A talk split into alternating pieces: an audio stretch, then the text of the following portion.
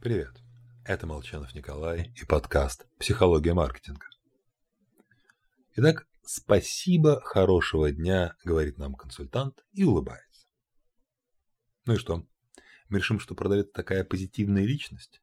Ведь мы знаем, улыбка бесплатна, что обслуживающий персонал заставляют улыбаться клиентам.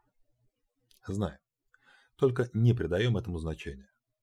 В исследовании Наполитана студенты болтали с аспиранткой, как им казалось, кафедры психологии. Причем половине участников сказали, что девушке даны указания вести себя холодно и угрюмо.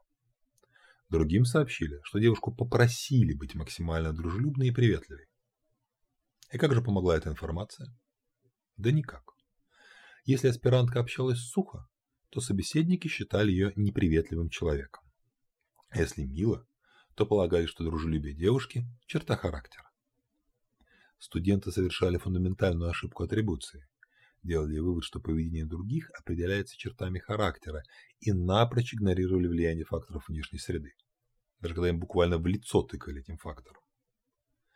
Эта же ошибка является источником проблем актеров одного фильма. Зрители понимают, что фильм вымысел, что на экране актер, но отождествляют его с сыгранной ролью. Поэтому я как-то писал, что люди распознают легко постановочные улыбки, что в консультанта лучше находить и отрежать зажигалочек. Но все же, даже техническая улыбка действительно чаще полезнее ее полного отсутствия. С вами был Николай Молчанов и подкаст «Психология маркетинга».